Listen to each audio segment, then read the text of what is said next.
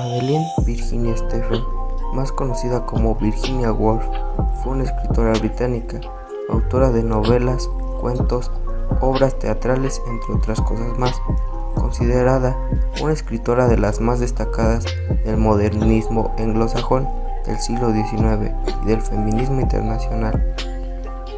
Durante toda su vida, Virginia sufrió una enfermedad mental, hoy conocida como trastorno bipolar Después de acabar el manuscrito de su última novela, Entre Actos, Wolf padeció una depresión parecida a la que había tenido anteriormente, el estallido de la Segunda Guerra Mundial, la destrucción de su casa en Londres durante el Blitz y la fría acogida que tuvo su biografía sobre su amigo Roger Free empeoraron su condición hasta que se vio incapaz de trabajar. El 28 de marzo de 1941 se puso su abrigo llenó sus bolsillos con piedras y se lanzó al río Ouse, cerca de su hogar, donde se ahogó. Su cuerpo no fue encontrado hasta el 28 de abril de 1941. Su esposo enterró sus restos incinerados bajo un árbol en Rodmel, Sussex. Nota a su marido. Siento que voy a enloquecer de nuevo. Creo que no podemos pasar otra vez por una de esas épocas terribles y no puedo recuperarme esta vez. Comienzo a oír voces y no puedo concentrarme. Así que voy a hacer lo que me parece lo mejor que puedo hacer. Tú me has dado la máxima felicidad posible.